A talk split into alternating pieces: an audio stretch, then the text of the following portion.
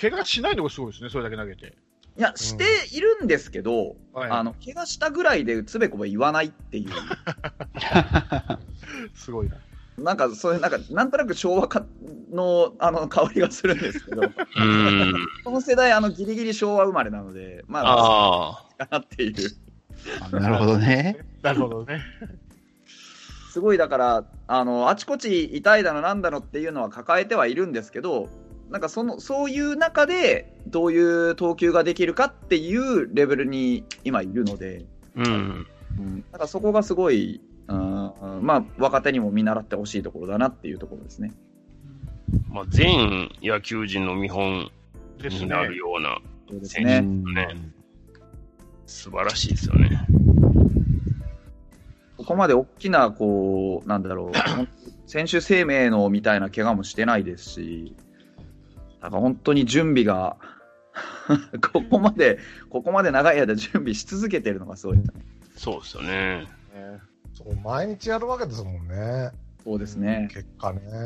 50試合以上は準備してるわけでしょ、絶対にね。そうです。っていうか、毎試合帯同してんだ、じゃあ。ほぼですよね。うん。すごいよね、だから、札幌から福岡までも、すごい、ま、すごいと思うよすごいよね。うん。まあ、それはみんなそうか。栗山監督が一番そうか。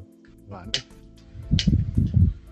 で、えー8月14日ですけども、えー広島東洋カープ、森下が、えー阪神戦ですね、えー先発し出場した9選手全員から奪三振を記録と。セントラルリーグでは2005年の川上健信以来、史上2人目。セ・リーグで史上2人目をルーキーがやっちゃうっていうね。そうやられちゃうっていうね。いや、でも森下すごいですね。ほんまに。いや、すごい。すごいですね。ちょっともう、お手上げっすね。やっぱり、うちの10億円チームのエースは、あら間違いなかったな。おお。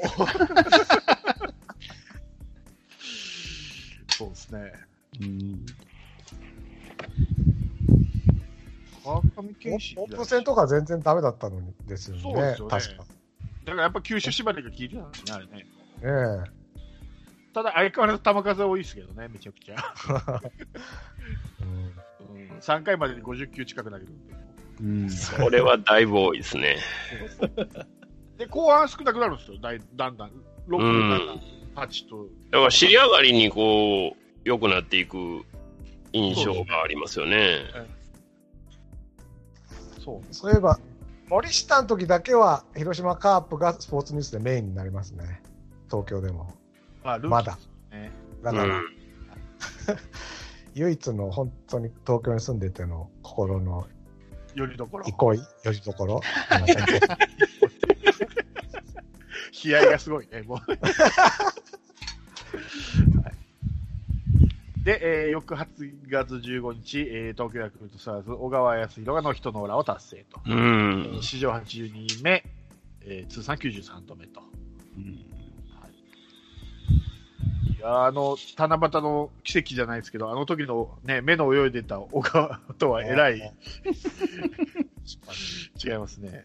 うんノーヒットノーランやるイメージのない選手でしたんで。そうですね。今年、今年いいんですか？なんか、去年そんなに良くなかったイメージがあって、今年だからノーヒットノーランって聞いて、え？そんなに調子良くなってたの？っていうところがあるんですけど。まあ、開は幕、ね、石川がやるぐらいですからね、まあ、エースっていう感じじゃなかったんでしょうね、多分。ですよね。え去年10 12敗して負け頭なんですよ。うん。あだから本当に良くーなかったんですよ。だからこそ、それこそ開幕投手も剥奪されちゃったし、うん。どうなんだろうと思ってたらね、今年本当頑張ってる。そうですね。うんまあ、あの、本場のライアンはね、ノーラン・ライアンは7回もノーヒットノーランやってるっていうばっかりですけど、めちゃくちゃやな。すげえ。7回。まさにアンタッチャブルレコード。すごいな。はいあでもライアンって新人王を取ったじゃないですか、確か。うんうんうんで、その記念でね、ヤクルトのファンクラブの人に人形がもらえたんですよ。はいうんあの結構、結構ちゃんとした人形。うん。で、僕はあの、こっそりヤクルトファンクラブ入ってたんで、そうなの？裏切り者を。知らなかったなあの神宮取りやすいんですよね。はい。ああ、ファンクラブに入ってるとね。そうそうそう。なるほど。なので、僕はあの、えっ、と、山田とライアンの人形持ってるの。おお。いいでしょ。いいでしょ。本人がいいと思ってない感じで。いや、山田がね、顔が全く似てなくてね、いらないんだけどね、ライアンのはちゃんとこう、ライアンポーズのようなんで、うん。あの、多分ペプさん一回見てますよ。見ました、見ました。ね、あれです、あれです。うん、いいいいいいでしょ、あれ結構。ちゃんとこう、な投げる寸前のポーズしてる。まあ、それよりね、あの時に、あの、ラローカさんがヤクルトのユニフォームを羽織ってたっていうのが衝撃でしたけどね。やっぱ裏切ってるわ。そうなのそんな、そんな裏切り行為を。ファンクラブ特典。これ問題ですよ、これは。さては、さてはスパイだな、ヤクルトの。そうなんだ。何を盗み取りに来てるんですか、この人い。やいやいやいや。そんなことないよ。本当に僕がヤクルトをスパイしてるんです。だから。わかりますか？えああ。あそれは、ちゃんと反映されてるんですか？カープに。わかんない。情報流してるんですか？一応最近勝ってって勝ってるでしょ？ヤヤクルトには。ヤクルトどこにも勝ってないじゃないですか。最下位ですからね、ヤクルト。気がつけば。ただぼ僕が神宮で見に行くと必ず村上がホームラン打ちますんで。もうほら、やっぱりスパイじゃないか。それだったらさう、ジャイアンツのファンクラブ入ってちゃんとスパイしてきてよ。そうか。そうしようかな確か。に。確かに。そうしよう。今頃気づいた。坂本の人形もらうぞ。えー同月、えー8月15日、えー北海道日本ハムファイターズ一軍監督、栗山英樹が通算600丁。おあーー史上24人目、えー球団では大沢啓二に次いで2人目と。おー差はそうやぶんすごい。もう間違いなく球史に残る、球史っていうか、球団史に残るあの監督なので、そうですね。そうですね。もう9年もやってますしね。すごいな。ああ、そうそんなになるのか。そう、もう超長期政権です、もう。ですね。あまりにはまりすぎてて。今、他の人が思い浮かばないんですよね。うん。そうですよね。まあでも多分今年で終わりじゃないかなとは思ってるんですけど、まあ終わりでしょうね、多分ね。思うんですけどね、ちょっとここ最近の、まあ、チームの若干の停滞的な雰囲気も考えると、まあ、あの新球場になる前に一回、まあ、リニューアルかけてっていう感じにはなると思うんですけど、ちょっと栗山さんがハマりすぎてるので、次の人大変だろうなっていう気はする。次誰なんですか？小笠原ですか？いやー、どうなんでしょうね。あの、東京オリンピックが開催されて終わっていれば多分稲葉さんだったと思うんですよあああ、なるほど、なるほど。あまあ、あの成績ある程度残してそれを引っ提げて満を持してだったと思うんですけど、まあ、来年になっちゃったんで、まあ、その分栗山さんの命日もこう伸びたみたいな感じだと思うー なるほどな。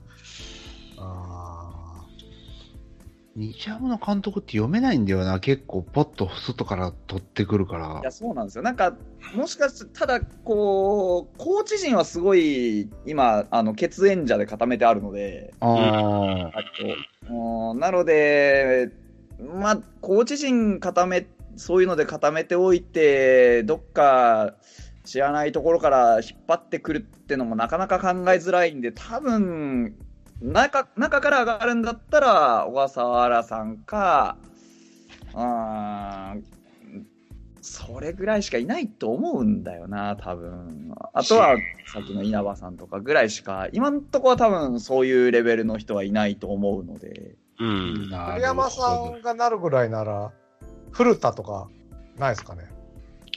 古田色が合わないと思うんですよね。ヤクルトつながりでまさかの。ヤクルトだし、あの人テレ朝じゃなかったっけ？テああ、テレ朝ですよ。レ朝だよね。まあ、テレ朝ではあの、前田智則っていう逸材がいますんで、どう、どう、どうでしょうね。これでも、あれですよ、あの、うん。前田さんが、あのーそれこそカープとやった日本シリーズの時あの西川が満塁ホームラン打たれた時に満塁ホームランはないやろって言ってたのを忘れてないので。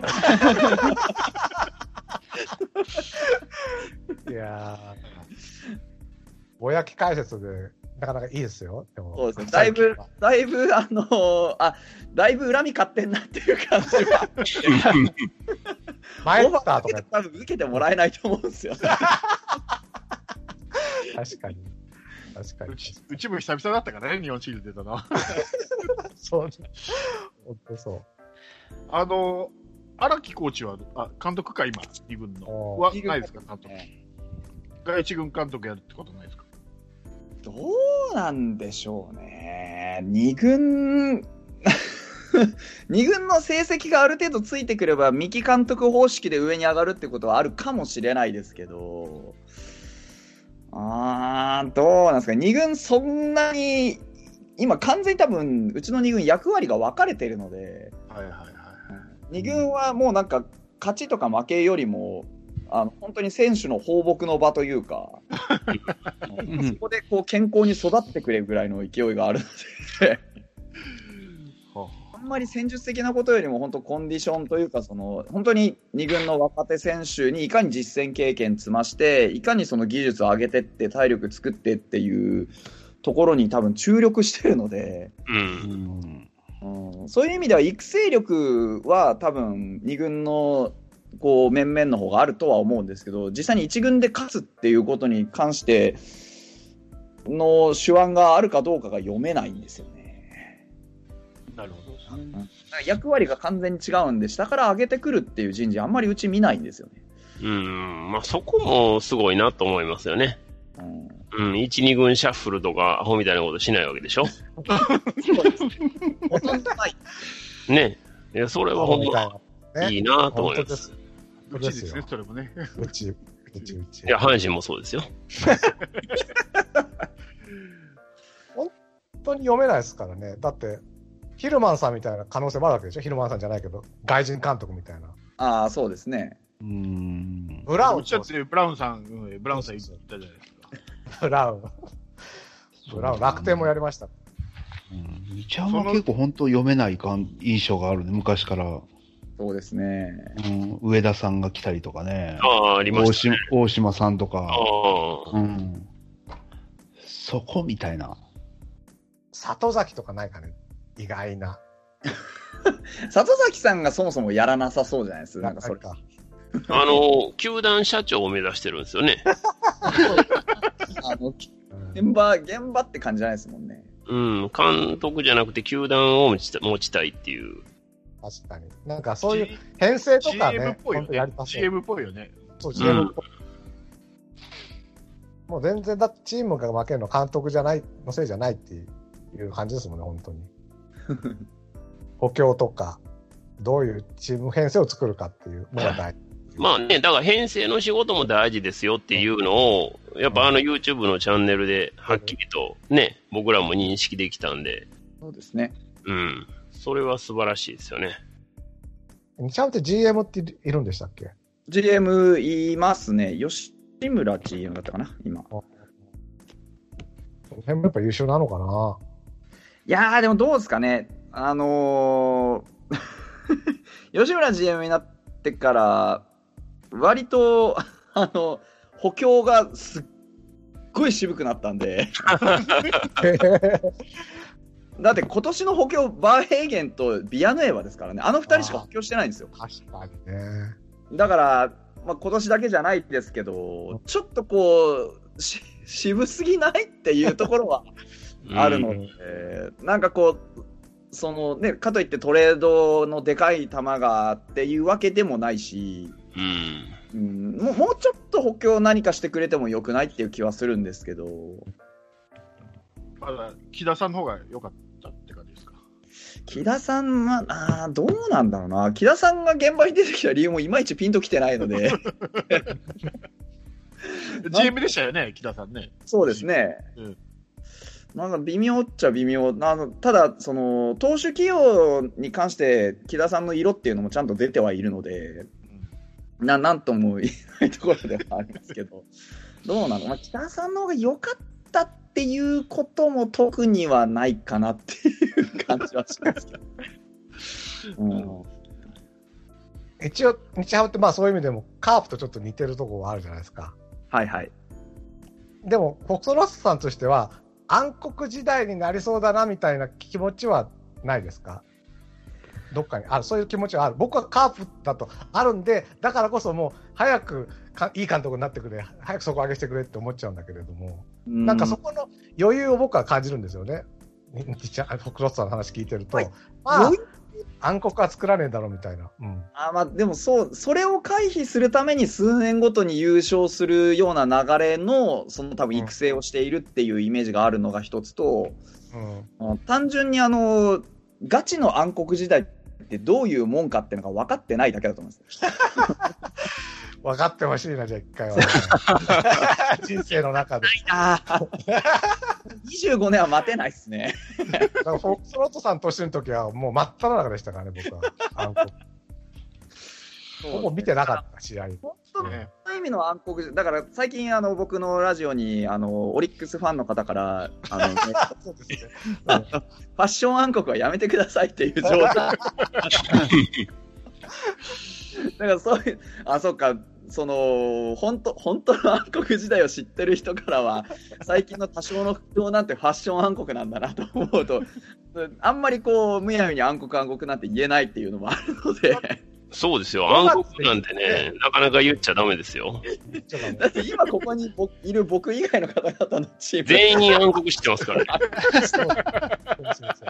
しかもあの数年とかじゃなくて10年単位のやつじゃないですか。そうですよ。5月で優勝諦めて、もう、マイケン最多勝取んないかなとか言ってる、言ってるわけですから。5月なんてまだまだこれからだぐらいの勢いでいますからね、こだっち。、恋のぼりの季節前なんだもん。5月5日から失速していくんでですすよ。ね、よくよく言われてましたね、こそうういうの。そうそうそうそう。まあ、恋のぼりの季節があればいいっていう年もありましたけどね。うんあるだろうね。いや、だから本当そうな、ないでほしいんだよなっていう気持ちの表れが、僕、ぐちぐち、今年ぐちぐち言ってるのに入ってるということですね。うん。まあ、なかなかね、こう、ファンの気持ちを具現化してくれるチームで少ないんでね。まあ、うん。年ごとに楽しみ方が変わるからいいですよ。なかなか暗黒も。確かに、確かに。うん。もし今年暗黒だったらもう、森下新人王、それしかもう興味ないですからね。多分。ああ、ね。新人王確定ですよなんね。とかと、いや、東郷がいるのよ、東郷が。あ、そっか、戸郷がまだ権利持ってんねや。そうそうや。だからもう東郷を倒さなきゃいけないです、今、カープは。意地でも。いや、戸郷もすごいからなもうすごいですね。すごい。ね。森下もキャキャッチボール見せてやるってこと。まあでもね、今年はね、でも、あれですよ、その森下もいいしうん、その野手の若手もたくさんいるじゃないですか。たくさんいる。うん、大森とか、その葉月とか、楽しみなやつが、坂倉とか、でもず全然楽しめますよ。確かですね。うんに。そうだ暗黒時代だと思えばすげえ楽しい。もう、あそうだね。暗ね。黒時代で、しかもその収録がね、ロートルだったり時なんかもう楽しみ方探すの、すごい難易度高いからね。えエースが紀藤とか言われてる時代とかってもうどうやって楽しもうかなっていつも思ってたからね。赤ゴジラとか大ヒーローでしたからね。もうあんなん出てきたらもう大赤ゴジラというねそうそう、本当それぐらいしかなかった。本当だ。だもう本当にもうエースがね、本当紀藤で、その4番がなんか前まで代打のあれだった西田とかが出てきた時とかって、もう何なんだよこれとか。去年は代打の切り札が4番って、どうやって楽しむのこれみたいな。そうだよね。もうそういうの経験してるから大丈夫、全然はい。非常に楽しい、今年はち。ょっとごめん、贅沢になってました。非常に贅沢になってた、僕は。そうですね。本当楽しいわ。で、えー8月20日にそのオリックス・バファローズの西村監督が辞任と。うん。うんうん。パ・リーグよくありますね、あのシーズンの途中で辞任。うんまあ、あうんそうか、ヤクルトもあったか、一回。うんああ、ありました。こ数年だと特にオリックスがよく あるから、この何年か見ても、結構な頻度で多分、途中辞任してそうですね。パターンなので、うん。あれだけ人材いいのがいるのに勝てないですよね、オリックスって。そうですね。で、山本由伸いるし、吉田正尚いるし。うん。うん。これもあの僕のラジオにオリックスファンの方から あのメールが来た時に一回考えたことがあるんですけど、やっぱり、はいあの球団が補強してくる選手とか、はいその連れてくる監督とかといる選手の質が合ってないっていううん。うん。あるんです。うん。なんかだから、まあ、辞められた、ね、西村監督も、割とこう、なんだろう、ちょこまか動いていく野球やりたいタイプの多分人だと思うんですけど、バントとか、そのはいボールとか、結構小技使いたい系の人だと思うんですけど、うん。実際いるメンツ見ると、どう考えても長距離砲がいっぱいいて、そうですね。で、そのリードオフマンで走れたりするっていう人、そこまで多くないんですよね。うん。で、割とこう、中継ぎとかは、なんだろう、あのーそこまでいい駒持ってくるわけでもないし、それこそ去年の先発だったディックソンを配置換えして、こう、抑えにするぐらいには中継ぎ以降に困ってるのに、そこに補強はあんまりないとか、うん。ちょっとその辺のちぐはぐさがずっと続いているようなイメージはあるんですけどね、こっちから見てる。そうですね。うん、なるほどね。まあ、フロントが青なんですよね。編編成の話だな。うんちゃん。とそうです。そうのある監督を連れてきて、その、なんだろう、監督が色をちゃんと出せる、こう、環境さえ整えてあげれば、どうにでもなるんじゃないかなっていう気は、まあだから、おっしゃるように、本当個々の能力って非常に高い選手が揃ってるんですけど、同じベクトルを向けてないというか、うん。そういうイメージはありますよね。ですね。これやっぱりあの親会社のあれってやっぱあるんですかね、こうしがらみって。やっぱりこうオリックスと近鉄と阪急じゃないですけど、この人事的に、あいつが監督なら俺コーチやらねえみたいな、なんかあるんですかね、OB の中で。どうなんですかね。なんかでも、個人間ではありそうですよね。うん、そんな気しますよね。うん。まあ、あるんじゃないですか、絶対。そこが余計にややこしくしてるんじゃないのかなと思ったりもするんですよね。まあ、でもそれはオリックスに限らずやとは思いますけどね。う、うんん。そうですね。うん。まあ、あれですよね、あのー 古い、古いって言ったら変ですけど、あのバファローズファンからはもうバファローズ返してくんねえかって言われてます。あ、なるほどね。ああ、ブルーウェーブに戻す？もう、ブレーブスでいいじゃないの？そうですね。ブレーブスか。ブレーブスまあ、ファンは、ファンはだからかわいそうですよね。そうやって、そのバファローズになった時点でもうオリックス、阪急からオリックス時代のずっと熱狂的なファンが、ファン辞めたりとかしてますからね、やっぱり。っていう話もなんか、ね、悲しいですけど、そういう風になっちゃうんだったらっていうのもちょっと、まあ、一理あるのかないのかわかんないですけどね。ね、まあまあ、球団でね、再編の部分があって、まあちょっとかわいそうな部分はあるんですけど、なんかね、ちょっとね、かわいそうですよね、また。ねうんね。なんか、パ・リーグ僕はあんま見ないんで、すごい印象論で語るんですけど、昔のパ・リーグをずっと引きずってるチームに見えますね。ああだからそのロッテとか2ちゃんみたいにフロント主導でき結構チーム作りをきちっとや、あの、チームカラーが昔のね、パ・リーグのノブシ的なやつからどんどん変わっていく中、うん。チームの個の力で、その昔みたいな、その、ノブシみたいな選手がたくさんいて、チームの個人の力で何とかしようっていうようなチーム作りになっちゃってて、全体のその、全体最適というか、そういうのが全然発揮できてない昔のパリーグっぽいチームの匂いが、唯一残ってるチームに見えますね。うん。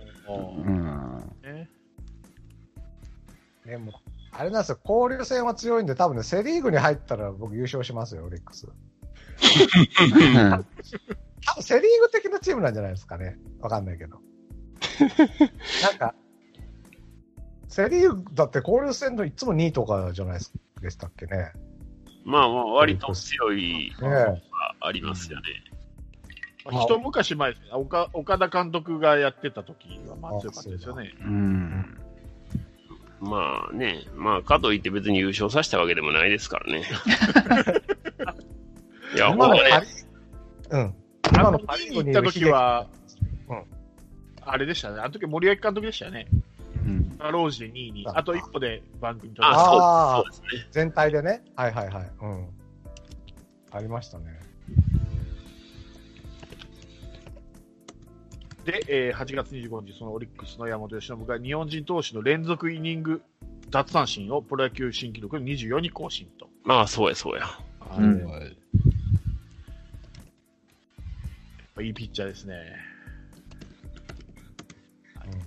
まあ、メジャーのスカウトもね、もうすごく色めき立ってるらしいですし、うん。まあ、間違いなく行くんでしょうけど。そうですね。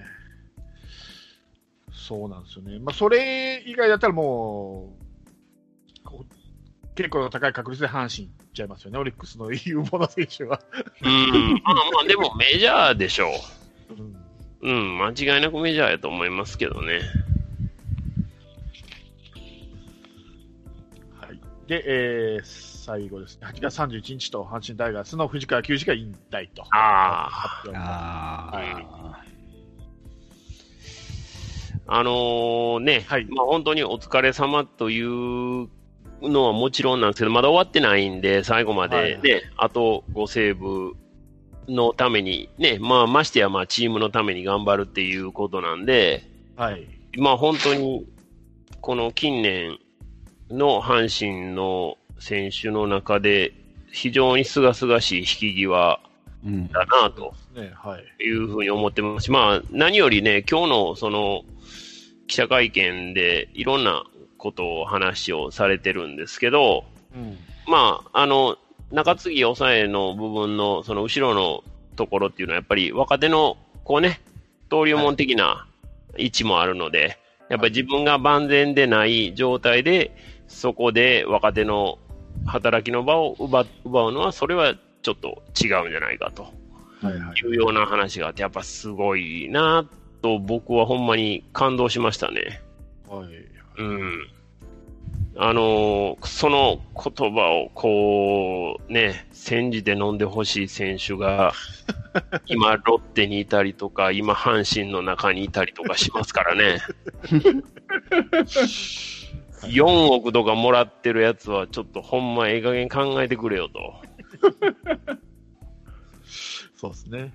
とは思います。ほんまに。だからほんまにすごいなって思いますね。尊敬できる選手ですね。うん。まあ、前世紀は打てなかったですね。もう、藤川、あ、もう終わったと思ってまああ、まあ、そうですよね。ううんん。そう。うん。まあ、それはまあ誰しも、あとはね、やっぱりまあ記憶に残るところで言うと、やはり清原との対戦でね、そうですね。ね、あのまあ一悶着あったりとかしたことも、まあ彼の一つの転機になったと思うので、まあそこも思い出深いですし、やっぱりまあすごかったなという印象しかないですね。だからまあ今シーズン打たれて、その、打たれた時の表情とか見てたら、ああ、もうこれはもう終わりやなっていうのは僕らも見てて思いましたし、はいはいはうん。で、そう簡単にね、戦力として戻れるほどの、その若さであったり、その故障具合であったりっていうことも、なかなかないでしょうから、い。はいまあ、しんどいのは、まあこ、これから先もまたシーズンオフまで続くと思うんですけど、まあまあ、本当にお疲れ様ということで、なんとかね、あの、いい形で、もし可能であれば戻ってきてもらえたらと思いますけど、そうですね。まあ、コーチとか、まあ、あるんじゃないですかね。ああ、いや、あの、選手としてね、ああ、選選手として最後どうかなっていうね、ところ、万全な状態には難しいんでしょうけど、はい。まあ、あの、最後の登板ぐらいじゃなくて、やっぱ戦力として戻ってこれるんであれば戻ってきてもらえたらとは思いますよね。そこを本人が自覚してるからこそ応援したくなりますね。うん。うん。あの、最後だけね、あの、リンドバーグが再結成してるんですよ。あの、バックスクリーンとかで歌を歌ってほしいなと思う。うん、あもうね、大好きですよ、僕は。うん。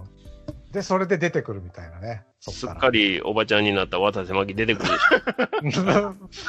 まあ、そうか。うんまあ、それよりも広瀬が出てきてほしいけどね。誰？広瀬。広瀬あああ、同級生。うん同級生、中学の。はいはいはいはあー。はいはいはい。広末涼子ね。うんそうそう。うん。高知県ですからね。どっちも。あむしろデビューの時はそっちの話題の方がでかかったですからね。でかかったですね。そう。そうそううん。同じ中学で言うて。そうそうそうそあう。で、まあ、広末涼子とこう、ね、話できるぐらいまでの選手になりたいですみたいな感じやったんで、うん。あまあ、それが今やね、メジャーにも行きましたし、うん。いや、もう球界を代表する大投手ですからね。そうですね。うん。あれですよ。ぼ、僕の方が広瀬に近づきましたよ。何？わ大学で？早稲田大学で、同じキャンパスでしたから、お、多分2回ぐらいすれ違ってると思いますよ。そう、でも認識はしてないんでしょ？見見てはないんでしょ？しかしてない。見てはない。見てないところですれ違ってるんじゃないかっていう希望的観測ですよね。廊向こうの廊下とこっちの廊下みたいなところですよ。そういうことですよね。そうそういうことです。夢打ち砕くな。あっさりだな、今。そもそも広瀬行ってないやろ、大学。いやちょこっと言ってたみたいですよ。うん、ちょこっと言ったみたいですね。今日、今日、今日来てるらしいぜみたいな噂はね、流れてましたから。まあ、あんな可愛かったらすぐわかるでしょ。来てたかどうかね、すれ違ったら。ね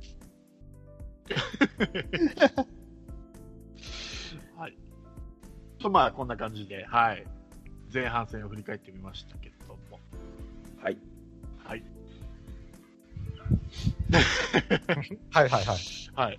だ大丈夫ですかねこれ聞いてる人も、お前らもうなんかもう人多い時長すぎんねんって思われてませんかほんま。だけだけだけだと、つって。いや、これはいいんですよ。これは、あの、僕が楽しみで、僕が楽しんでるだけですから。あ本当ですか？いや、僕まあね。えこのメンバーと話したかっただけですから。いいんです。もう本当ね、聞いてくださってる方はもう本当お疲れ様っていう感じですけど。これああとほら、これ野球の話じゃないですから。これ、あの、セブンさんと喋ると映画の話でこのぐらい時間やってね。あれも聞けないパターンがありますから、それに比べれば全然大丈夫です。ぜひ、ほんで、あの、反応ね、なんかいただけたら欲しいですね。あぜひぜひ。うはいん。ぜひ、あの、誰が良かった、誰が悪かったとかね。そうですね。まあ、もうあんなやつ呼ぶなとかね。それはちょっと、もし来てもスルーすると思います。はい。まあ、あのー残り半分、60試合、まあ、大体ほぼ60試合残ってますから、はい。まあ、ちょっと最後どういう結果になるかわかんないですけど、また最後ね、この後半、後半の9月以降の、えー振り返りができればなと、また思っておりますので、また皆さんよろしくお願いいたします。お願いします。はい。今日は、まあまでありがとうございました。はい。ありがとうございます。現時点でね、あの、はいどのチームもおそらく、あの、シーズン後半、忙しくなるようなチームではなさそうなんで、そうですね。まだ日ハムさんはちょっと可能性が。可能性はね、もちろんはいはいあります。可能性もちろんありますけども、まあ、ことセリーグに関してはもう可能性は多分ゼロに近いので、そうですね。はい。早々にストーブリーグに入ると思いますので。そうですね。はい。はい。また、あの、よかったら呼んでください。ありがとうございます。はい、ありがとうございます。すいません。皆さん遅くまでありがとうございましたありが。とうございます。こちらこそ。はい。では今週はこの辺でお開きしたいと思います。お疲れ様でした。ありがとうございました。ありがとうございました。ありがとうございましたし。きる無情な雨が命を奪う儚く散りゆく友の屍乗り越え突き進むそこに舞う一陣の声戦う意味なくし呆然と立ち尽くす残されたしい死翼の残骸瓦礫にまみれ舞う砂煙その先には敵味方もないわけ隔てなく集い肩組み合う人々人争いは終わったんだと戦場の果て意味をなくしたものを全て昔憧れた意地の玉みてえなあいつも夢やくだらん。クソチンピラの言いなり。